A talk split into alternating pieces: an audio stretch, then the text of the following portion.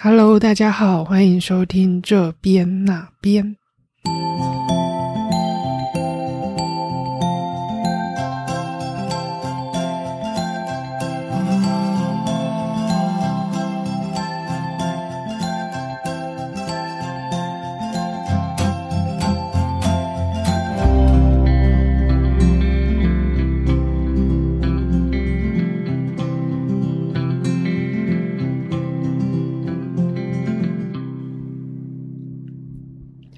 Hello，大家好，好久不见。这礼拜有去哪边吗？嗯，应该是说这个月有去哪边吗？对我这个月呢都没有更更新新的节目，感到非常的惭愧。嗯，这个月呢，其实我也讲不出来到底在干什么。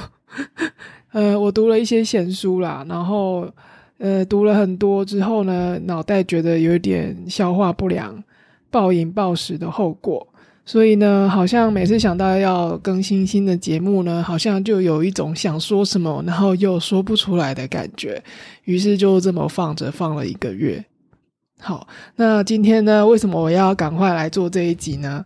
是因为呢，我做泉州的杂志专题呢，有一个小专题是做泉州公益，那终于在这个月要出刊了，耶！呃，欢迎大家呢，赶快去博客来网络还有 Seven，呃，成品都可以买得到。欢迎大家踊跃支持。嗯，那这个小专题呢，它其实是只有做二十五页，呃，采访了六位工艺呃工艺师傅，他们呢分别是陶瓷、刺绣、呃灯笼，然后茶叶，还有香，呃，还有一个是呃浮船的模型。那今天这一集呢，主要是想要针对这个杂志的内容呢，做一点个人的补充的说明。那因为杂志的篇幅有限，我没办法畅所欲言，所以就利用我自己的这一个频道呢，来讲一下自己的一些想法跟感受。所以呢，今天的这个节目呢，会主要分成两个部分。第一部分呢，我会讲解每每一个采访的过程当中呢，就是我遇到的的我觉得很有趣的事情。那后面这个部分呢，就会比较针对的是，呃，整个工艺传统工艺产业的所谓呃所遇到的一些困境。然后呢，在这六个人里面，我看到的是不同的策略跟跟走向，想要跟大家做一个总结跟分享。好，那现在开始进入工艺的世界。那简单来说呢，中国美术工艺可以简分为南方跟北方。那两边的风格呢，简单来说是南秀北旷，粗犷的犷。南方呢，一边是趋于明丽典雅、细腻灵秀；那北方呢，就是端庄质朴、简练明快。那泉州位于南方，又作为闽南文化的代表呢，当然就是他做的东西就是非常的小巧细致，非常的精致，然后非常的驳杂，非常的丰富。那因为闽南文化呢，又跟海洋文化离不开关系，所以我这次采访的六个人里面呢，其实他们多半都直接或间接跟海洋贸易有一点相关。好比说，瓷器跟茶叶就是海上贸易最大众的商品。那那个香是因为阿拉伯人在这里做香料的生意，那他们的后代呢就到了永春这个地方去做制香的产业。那浮船就不用说的是当时呢，呃，促进整个海上贸易的不可功不可没的推手。这种浮船呢，它自己有一个独特的技术，叫做水密隔舱，是当时独步全球的技术。那刺绣还有灯，那可能就没有这么直接的相关。但是呢，你看到它的那个工艺品呢，你马上也就可以认得出来，它是非常闽南文化的，非常具有自己的代表性。好，接下来呢，我就快速的讲一下每一位手艺人他们的故事。首先，第一位是陶瓷。那这个陶瓷的德化县呢，它是离泉州市区大概开车一个小时的地方。那它是一个小山。那因为这里呢特殊的土质，让它这里烧出来的瓷器呢特别的白，而且这种白呢是白里透青，非常温润，那非常高雅的一个颜色。那在元朝的时候呢，马可波罗其实就有提到过这个地方。他的描述呢是说，这里呢有非常多制瓷的产业，而且呢制瓷的品质跟量都非常的多，而且市场也非非常的繁华。所以在元朝的时候呢，德化就有很多的烧窑的地方，但只是说现在呢，在德化那一些古窑其实都已经没有在运作了，只剩下遗址。不过这个产业是还有在继续的。那这些产业后来经过升级呢，现在一直在往比较高级的、呃，比较艺术性比较高的这种呃雕刻。瓷雕，他们叫瓷雕的这种技术去发展，所以也造成了这里有非常多很厉害的美术工艺大师，是瓷雕的高手。那他们主要呢，现在是做神佛造像，就观音菩萨、弥勒佛啊这些这些供佛堂的。然后呢，他们其实现在也都很工厂化经营了啦。因为我自己去的时候，我自己也蛮讶异的，因为我以为他是。呃，非常艺术创作的这种这种类型的老板，但他就是说，因为他前面为了要生存嘛，所以开工厂，你不能这么的挑剔，就是你客人想要什么你就做出来。但是他也蛮厉害的，因为他不是那种非常呃艺术家个性的那种人，他就会觉得 OK，我可以妥协，他们要什么我就做。所以你可以看到他。在现场呢，有摆一些他的作品给我们看。那有一批就特别的不太一样，在杂志上也可以看到这张照片。就是这一张照片里的神佛照相呢，特别的鲜艳，那感觉那个神情特别的夸张，然后跟其他的风格好像都比较不一样。那我们一问之下才知道，说这一批是卖到东南亚的。那相对于中国跟台湾的市场呢，就会比较偏好很简洁、素雅、很端庄、很典雅的这样子的风格。好。那现在呢，其实都是生呃工厂化经营啦，有一个固定的生产线，就是这个老板呢，他把一个原型雕好之后呢，就给铸模的工人拿去铸造，铸造之后呢，就有很多不同的零件。那二楼的工人呢，就会把这些零件呢全部的拼接起来，然后做修整，然后最后再拿去烧，再上釉。那现场呢，其实他他二楼。一一楼、二楼都是工厂生产线，那三楼有一个他自己的收藏展示间，就是他所有历年来的作品。我那个作品真的是非常非常的多，大概有上千件，然后大小不一这样子。他现在就说他现在想要退休了，他就把这个事业工厂呢就交给儿子去处理。他现在就是完完全全的想要纯纯做创作。艺术创作就是他不是在为了客户而服务，他就是想要雕什么他就雕什么这样。好，接下来呢是做花灯的老师，这位老师姓傅。那这个傅老师呢，其实是所有访谈者里面年纪相对较轻的。那跟他的谈话，我印象非常的深刻，因为呢，他的谈话让我有一种画龙点睛、拨云见日的感觉。说为什么呢？因为我访谈到他的时候，大概已经是第三位，还还是第四位左右。那前面几位呢，有的就会跟我讲说，哦，有他认为这种传统工艺就应该是要坚持传统啊。那有一些呢，就会很强调说要创新，要创新的。那他其实呢，自己是比较想要走创新的路线，因为他就一直在跟我说，他最近在研发新的文创商品。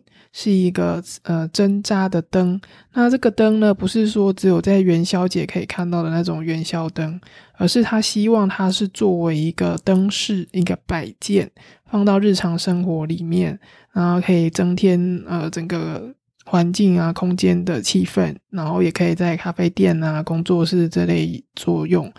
他一路呢，就是一直想要往市场那边去靠拢。那这是一个很有趣的现象，因为经过他这么一讲啊，我才突然意识到说，其实很多工艺家也是面临这样子的困境。他就有提到说，像有一些做花灯的老师傅，那这些花灯呢，其实就是家传的技艺，不传外人。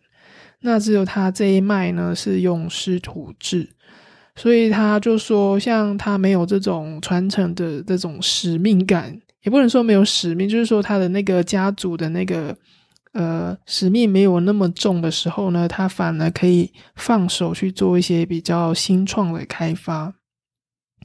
那他也有跟我讲到说，那现在就是想要做比较符合市场，他一直在跟我强调市场这件事情。他就说，以前老一辈的手艺人呢，可能技艺非常的精湛，但是呢，因为他做的东西太精致了，就是一般人根本就没有办法买，就是呃，可能是太不管是什么原因太高价，或者是怎么样，反正不是一般一般人买得起的，也不是一般人会买的。他就觉得这样子市场不买单呢，老的手艺人也会非常的沮丧。所以他觉得他们这一代新生代的中生代的这种手艺传承人呢，他们遇到的困境就是必须怎么样把这种传统工艺推广到给大众市场。啊，这也是我接下来下半部会比较想聊的部分。那反正呢，这位傅师傅呢，他的谈话还有一件事情令我也非常印象深刻，就是我问他说。你认为泉州是一个什么样的地方？那就是他跟我回答说，他认为泉州是一个很适合生活的地方。那上一集其实我已经有讲过这个故事了嘛，就是一开始我其实不太同意这件事情，但经过那十天的采访跟走走动之后，其实我大概可以理解他的意思。他一直在跟我讲说，你就随便在路上啊，跟泉州的老爷爷老奶奶泡茶聊天，他们就会跟你讲很多的故事，好像每一个转角都会是故事这样子的感觉。好，那下一位呢是红茶土岭红红茶，这位师傅呢叫做吴辉木，是吴老师。那他的这个茶园呢是位于泉港区。这个泉港区大概离泉州市区呢，也是一个小时的车程。它的茶园呢，其实不算是很深的山，大概是中海拔、低海拔的焦山。这个茶园呢，它从零开始，呃，开辟，投入了非常大的资金。那它主要呢，就是标榜说它遵循古法制作。它这种古法呢，是连那个那个。烘焙烘焙的茶叶呢都不用机器，他还自己呢亲自造了一个砖窑，然后呢亲自砍柴劈柴，然后用那个窑来烘焙茶叶。那包括碾茶呢，他也是呃坚持要用手碾手工茶。那他的那个茶园呢，我去看就是。呃，看起来有点混乱，就是杂草丛生这样。那我一问之下才知道，他那个其实是故意的。他没有说他是有机，但是在我旁人的眼光看来，他有点像是放任放任农法。就是他的理论是说一物降一物，就是他看到某一个虫子呢，他就会去找它的天敌，那就是让它自然而然呢形成了一个这样子的生态圈。那，它就是不用任何的化学农药，就让它自然的生长。那当然呢，那个收成会比一般的惯性农法，就是有撒农药的农法，它收成还要再更低。所以他们就是前几年一开始创立这个茶园的时候呢，大家都会不理解，就是甚至会取笑他们说。为什么你们要这样子做？你们好好的撒农药，不是收成就很好吗？为什么你们还要这样子？就不不理解他们。你要想看啊，那个是十几二十年前的中国泉州，不是台湾。即便是十几二十年前，在台湾要推行有机这件事情，都还算蛮困难的，何况是在中国。那就是他，anyway，他们就是十几年前呢就开始这么做了。那我可想而知，这个。心路历程呢，当然是很辛苦，因为呢，我们去找他们的时候呢，就是只有他们两夫妻在经营这个茶园。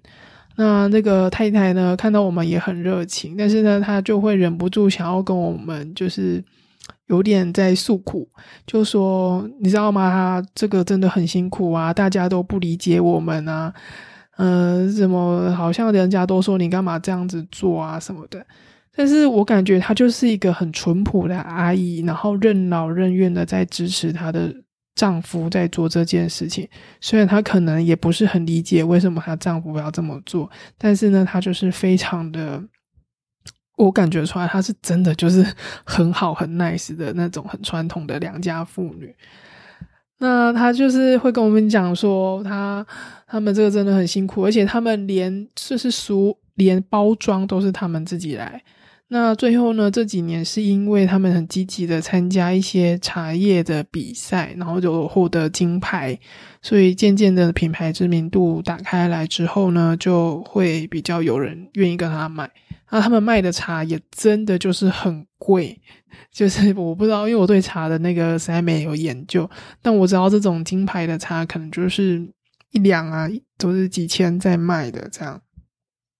完全的天然，那你看到他这个吴师傅呢，你就会觉得说，哇，在中国这个地方还有像这样子，像一个职人精神的这样子的在做做茶叶，而且他的那个坚持到什么程度，就是我们去参观的时候呢，他在里面的加工坊还要求我们换上那个室内拖鞋。那个室内拖鞋我们穿完了之后要出来，然后我就要把它放回原位。他说：“哎，不用不用不用，先放旁边。为什么呢？因为他们还要先洗过、晾过之后，才要把这些室内拖鞋再放回原位。”我要讲的是，就是他们对环境卫生的要求非常的高。那我刚刚讲不是他们用那个皮材吗？旁边完全看不到任何的灰尘，也没有任何就是。呃，打扫不干净的垃圾杂物什么都没有，就是整个环境呢，虽然是在山区，非常的简简陋的一个一个小大概的一个农舍，但是里面呢，就是可以看到非常的整洁，非常的干净。对，职人精神不容易。好，那接下来是讲香，呃，这个香呢叫做普庆兰香氏。这个普呢，是因为呢，他们原祖有一个阿拉伯的祖先叫做蒲寿根，是一位传奇性的历史人物。嗯，但是他有点毁誉参半。那因为他是阿拉伯商人到泉州做生意嘛，那因为做的很好，做的非常好，呃，做的太好了，所以呢，后来就当上了那个官员，政府官员。那在宋朝跟元朝就是时代交替的时候呢，他本来是宋朝的官员，但后来他就是投降，投降给元朝。那元朝的政府就说：“OK，你投降我，那我也就让你继续当一个什么官这样子。”那所以他会有毁誉参半的原因呢，就是一方面有人说他非常的不忠诚于前朝，那另外一方面呢，也会有人说他非常的呃有弹性，就是懂得利用时机。但 anyway，在那个时代呢，胡颂根呢是一个叱咤一方的风云，呃，横跨商界跟官界的一个风云人物。那后来呢？他们的有一代呃子孙呢，就到了永春这个地方。永春呢，也是大概离呃泉州一个小时的车程，也是比较靠近山边的地方。在那里呢，开始做制香的产业，然后创立叫做普庆兰香氏，那一直保留到现在已经一百多年了。那因为他们本来就是做香料生意，而且阿拉伯人呢本来就有做这个闻香的这种习俗，所以他们就把它做成这个香，然后像我们讲的那种线香，然后也有拜拜的那种香。但是他们这种香呢，有一些是比较像是呃体那个叫什么净化空气的这一种，就是可以让你。舒缓心情的，然后有各种配方，那么各各种那种很好的上好的珍珍贵的中药材。那我现在我们去采访的是他的掌门人，是第十代，叫做蒲良公蒲先生。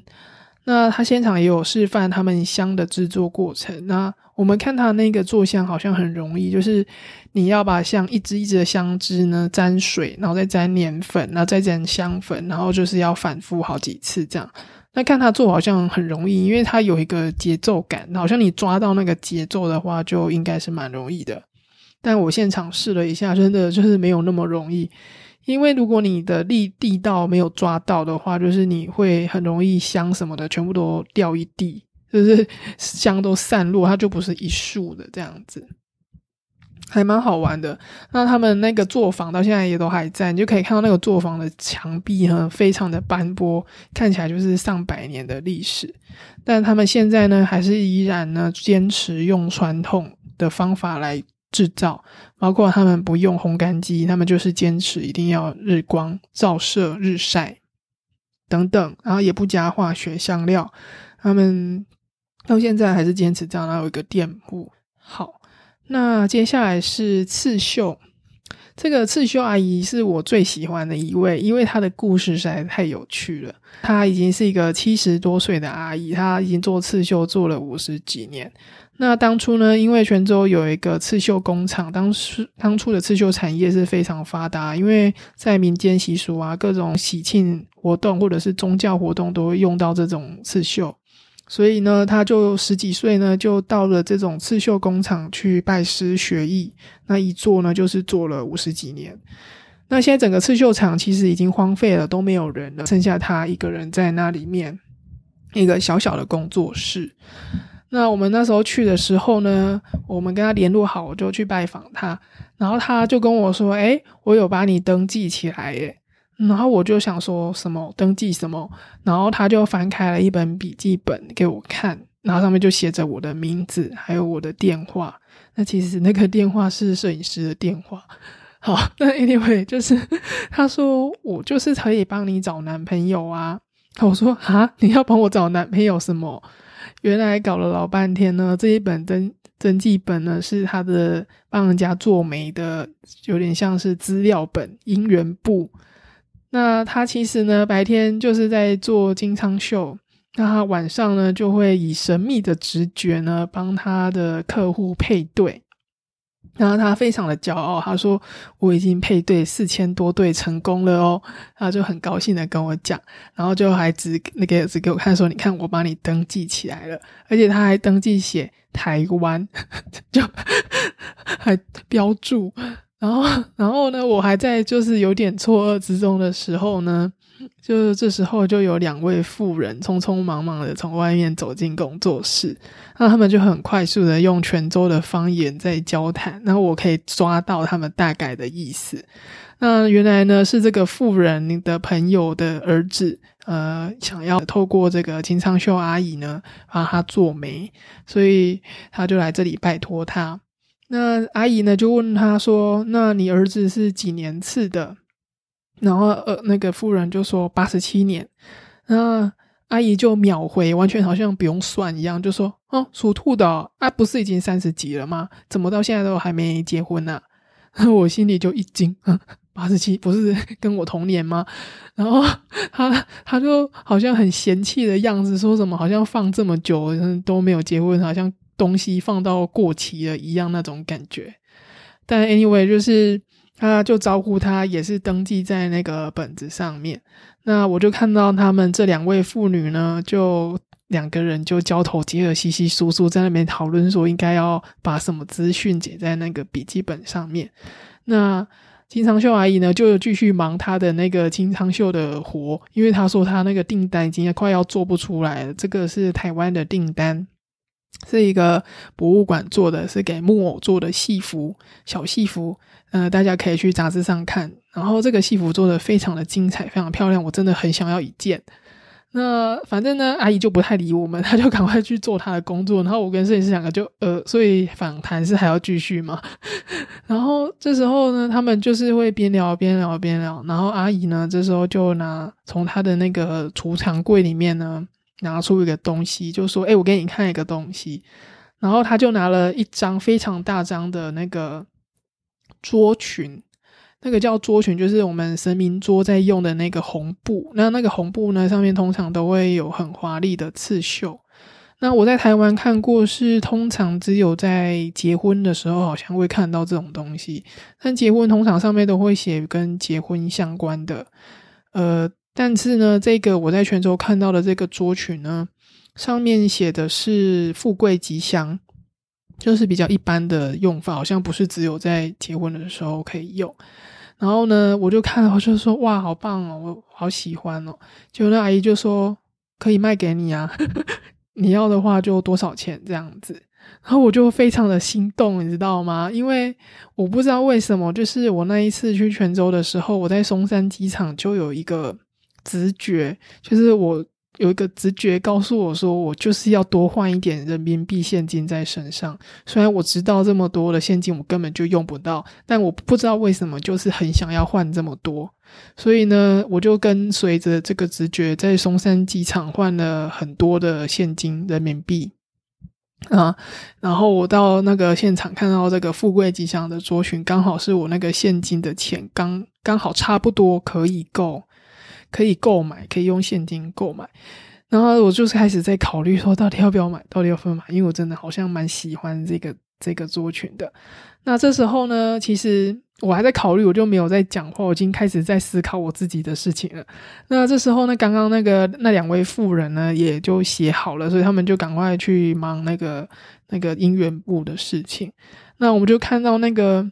富人呢，最后他在笔记本上面写的就是那个男生的资讯，那，也蛮有趣的。他就写，比如说某某某，那名呃几年生，属什么，然后在哪里工作，那教育程度是什么，在哪里毕业，家住什么什么街。然后呢，很有趣的是，他们最后讨论出来呢，下面竟然注解说父母健在。然后呢，在哪里哪里有一栋否那个房楼房自建，就是自己盖的房子，有一栋在哪里这样子，就很有趣，就是这个很重要财产财产。然后我就看到，我就在那边笑，我就说啊，这个财产好像真的很重要，我就这样子跟他讲。然后他就那个阿姨就大笑，他就说哦，对呀，这个很重要，财产要写啊，这样，然后就很开心。然后我觉得超有趣的，就很可爱。好，然后呢，终于这个两位妇人就走了，那姻缘部的事情就告一个段落。然后可能晚上的时候，阿姨就会去进行她的配对。然后我就问她说：“阿姨，那你现在配对四千多对了，那你的配对的标准是什么？”他就说没有啊，就看年纪呀，看那个身高啊，看那个学校毕业、工作什么各方面觉得合适的呢，他就会把两边都约来这个工作坊，然后他也帮忙介绍，也不会尴尬这样子，然后还省了约会的钱。啊，他他已经抽了四千多对，但是他就后来有一点无奈的说：“哎，但是呢，现在的人真的是越来越挑了。”越来越难配对了，这样 好，然后我就觉得哦真的是非常有趣，然后他就把我的那个名字也写上去，还附注台湾，然后我还把我的身高也写进去，但我留的是摄影师的电话。好，Anyway，然后呢，夫人终于走了之后呢，我就决定要买那个桌裙，所以后来我就跟这个阿姨说：“阿姨，我想要跟你买这个桌裙。”她就说：“好。”然后她就又跟我说，这个作品他不是每个人都会买，他也只剩下最后这一件了。而且他现在要他做这个也几乎没有时间，他也没有心力在做。而且他现在已经七十五岁，然后就跟我说：“你这个以后想要转卖，可以卖很好的价钱都没有关系。”他这意思就是说，他买他觉得我买下来是非常值得，但我不知道他这个是不是一种销售技巧了。但 anyway，我那时候呢，现金够，身上够，我就决定要买，然后我就很开心。然后阿姨就教我说，那个桌裙要怎么绑啊，神明桌要怎么拜啊，然后就说这个会为你带来好运，然后你要做什么生意呀，或者做什么都很合适，会为你带来好运。那我那时候听到就说，哦，更想买。我就想说，以后我有那个自己的工作室或什么的，就会想要把这一张漂亮的桌裙给摆出来。这个真的是需要经过比较，因为我那时候看到这张作品非常的喜欢，然后我后来在台湾也做了一些研究，就是在台湾也有一些这种所谓的金昌绣，也是从闽南那边传过来的。那他们这些绣装的那个品质跟图案就没有我在泉州看到这个阿姨买的这个这么的漂亮，而且呢，现在很多其实都是电脑绣。那电脑绣的质感跟手工的，就是完全不一样，而且那个图案也不好看，呃，有一些甚至是非常粗糙的。所以我看一看之后，我就觉得，哦，我真的是买对了。就是价格也不算是非常的贵啊，就是我当时觉得还算 OK，合理合理的价格，我就把它买了收藏。好，嗯，我最喜欢的故事讲完了，就是姻缘部的那一段。好，最后呢，讲到的是那个浮船，浮船模型。呃，浮船刚刚讲的是，因为它是海上贸易不可或缺的推手。那所谓的水密隔舱呢，是就是货柜舱的原型，像一格一格的那个甲板会相隔在它的货舱底部那样，然后呢，这样子可以让运输量更大。然后也有一个一个专集装箱的这种制度的发明，所以呢就会带动整个嗯那个运载量那个整个提升，所以就就是很重要。然后水密隔舱当时呢就只有在中国有，所以那时候呃几乎没有人呃西方的船都没有办法载到那么大的那个商品量，也没有载到那么大的人，就只有浮船可以。那这个很有趣是，因为现在已经不需要像这种木船了嘛，所以呃，它的传承呢，其实就遇到了一些麻烦。那我们这一次采访的呢，它其实是做模型，它不是做呃一比一的那种浮船。那这位老板呢，他就会一直跟我们强调创新的重要。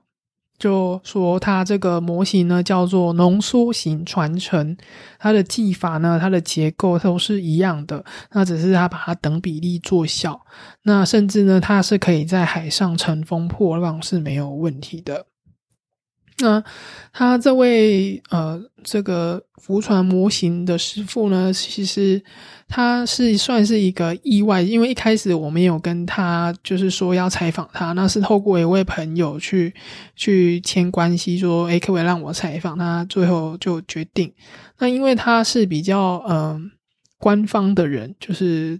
呃，中国共产党的什么党部的什么什么之类的，反正就是比较有这种资源、政治的方面的联系，所以你可以看到他的那个工作室呢，就呃贴了非常多的那种送礼的照片，就是在于国家国际外交的场合呢，这种浮船模型常常被拿来作为馈赠国外的外交礼物，所以呢，他讲话呢就有比比较官腔一点。就是会时不时提到说，呃，中华民族的伟大复兴啊，文化传统的厉害啊，什么什么的，然后这些就是会自动在我脑脑中过滤。嗯，那他讲出来的一些观点也是非常有趣的。好，那我现在六位讲完了，我现在要来做一个总结啊，总结。就是说，关于传统产业要怎么创新，或者是不应该创新这件事情呢？在这六位的访谈当中呢，其实我们可以明显的感觉到，每个人都有每个人自己的立场，就好比说那个。刚刚讲浮船嘛，浮船跟花灯这两位师傅呢，他们很明显就是走那种要创新路线的，他们要开发自己的一条路，走文创也好，做怎么样艺术品也好。那那个茶叶跟香呢，他们就是坚持要做传统的古法，呃，做古法的传承，不能动的配方，什么都不能动的。呃，当然，这个品相之间呢是有点不一样，因为如果你那个，比如说箱里给人家添化学的什么东西，或者什么机器大量制作，可能就失去了它的品质。那茶叶也是一样品质的问题，但是像浮船啊，像那个。像那个花灯，他们可能就比较没有那种大量生产的品质的问题，可能比较多的是设计元素跟设计当代的灵魂的那种感觉的差异，所以它对于品质可能不太会有多大的影响，只是大小跟外观的的问题，不会有实质的差异。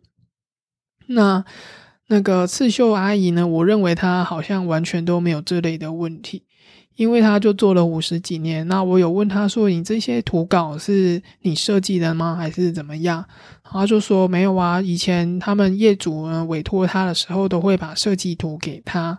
那等于说他拿到设计图画好图案之后呢，他就是把颜色给缝上去，它是非常细腻。其实也简单来讲呢，它其实也是有一点呃非常劳力的一个工作，一个细活，非常呃那个叫什么劳力成本非常的高。那另外最后这个是那个陶瓷。那陶瓷这位这位老板呢，他其实已经完全都没有这样的问题，他可以分得很清楚。就是我前面做工厂呢，就完全就是做一个商品啊。我后面退休之后，我想要干什么就干什么，我就做我自己的艺术，我就完全不用顾虑市场的元素在里面。那其实这让我想到，就是在大概十年前的时候呢。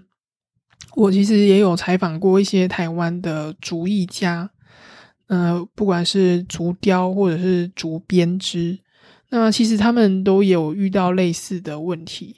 就比如说竹雕好了，它可以雕的非常的惟妙惟肖，雕的非常的生动，但你要讲它的实用价值呢，好像没有特别的功能性，它顶多呢就是一个装饰品，一个摆件。那你要讲它是一个艺术品呢，它好像也不到艺术的高度，因为艺术在现在的市场，就是艺术市场，你还是必须要考虑到你商业的成分，呃，不是那么的容易。然后，呃，论风骨，艺术还是有一些条件要去达成，比如说你艺术的心灵、艺术的创新，还有你的艺术的论述。呃，甚至呢，我认为艺术其实是完全可以说是靠天分这一件事情的。那一个很手艺很好的工艺家呢，他可能可以把雕像做得很好，但是在现在现实的世界，是当代艺术你没有一个很庞大的论述去支撑你的作品的话，你可能不会被当做艺术品，这是很残酷的。所以呢，我以前遇到这一些厨艺家的经验，就是我觉得他们的定位好像自己也会有一点模糊，就是呃卡在这边。你要讲自己是艺术家也不是，那要讲自己是一个制作呃装饰品或是制作一些日常用品的的的东西，他好像也不不会觉。呃，不认不会这样子自我定位，就是他们会觉得自己是在创作，是一个创作的艺术家。那后来呢？其实我也有呃关注到一些政策相关的帮助，就是他们会去做媒合的动作，就比如说工艺家媒合那个设计师，然后呢，设计师有美感嘛。那工艺家有技术跟材料，所以他们两个就会结合一起做新的产品，就比如说竹制啊、竹编的椅子、沙发这样子，做一个新的诠释。但这是另外一种跨界合作。但我要讲的是说，就是我认为就是有一个困境在这边是，呃，大家好像很多工艺人都会踩到的雷区。这种也可以算是一种困境，就是你到底要参加掺杂到多少程度的创新，你才不会失去这种所谓传统工艺的本质呢？我们再来看那个那个联合国教科文组织对于非物质文化遗产的定义，那它这个定义呢，其实经过了好几年的修改，那它现在的定义是说。呃，非物质文化遗产认定必须要符合四个面向：一、传统与现代并进；二、兼容并蓄，非有排他性；三、社群传承；四、地域基础。但是你一定要符合这四个面向。那其实文化本来就是这样，一代接一代，一定会有一直在持续加新的东西进去，一直在变动，一直在进化，一直在丰富化中。嗯，我自己那时候六六位这样子采访下来，我觉得每一个人的策略都不太一样。但我自己呢，希望这个杂志写出来，到时候会给每一位师傅都一人一本。那我没有跟他讲说，就是我去采访其他人是怎么样怎么说，没有去说。但是我自己呢，希望说。他们透过这样子的一本杂志，看到其他人的访谈，谈到这一些事情的时候呢，我希望有一个呃对话的机会。就是引起他一些思考，在于这种所谓创新跟传统古法之间要怎么取舍。那其实这六位呢，我觉得做的特别好的就是这位陶瓷的师傅，也是我个人自己比较偏向喜欢的一个路线的策略，就是一开始是市场要做什么我就做嘛。那反正赚到钱之后呢，我艺术爱怎么弄就怎么弄，完全不用顾他人。那我觉得现在也有很多艺术家好像没有体认到这件事情。但如果不体认到不做这件事情，他好像就不是那种传统意义下的艺术家。所以为什么很多艺术家会穷途穷途潦倒？就是他太坚持自己的理念，但也是因为有那一份坚持呢，才让他的艺术光芒得以发散。好，其实这也是有点要不要遇到前离那个什么伯乐？如果你刚好很幸运的遇到伯乐认识了你，也非常的幸运。好，那这个陶瓷工厂，他最后这个老板有讲一句话，他就说他嗯认为呃创新，嗯人家都说创新传承传承创新，但他觉得应该是传承提升。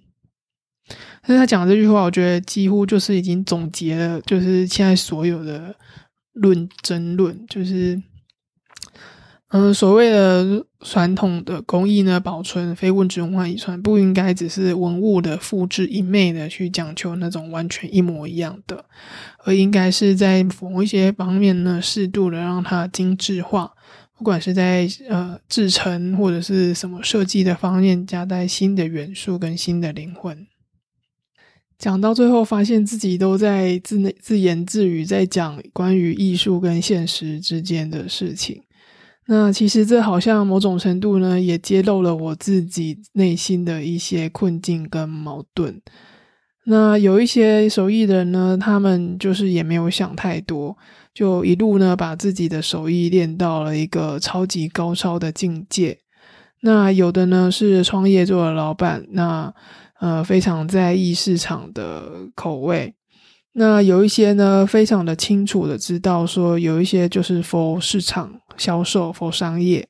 那他自己的艺术创作呢，等到退休以后再说。那有一些呢，是非常的具有职人精神，把理念呢贯彻到底。那这种贯彻的精神呢，其实在初期会非常的辛苦。但是呢，最后也因为他这个坚持呢，散发出了光芒，让他得到了很好的成就。所以，所有的事情呢，好像都还是得靠一些努力跟机运。所以，简单来说呢，我希望透过这几个人的故事呢，能够对我自己有一些启发跟想法，也希望能够带给你一些新的故事。好，那最重要的是呢，是希望大家能够多多支持这本杂志。这个杂志的名称呢，叫做《旅读中国》，在博客来、在成品、呃 Seven 都可以买得到。欢迎大家多多支持。那我这一集呢，就讲到这边，那下次再见喽，拜拜。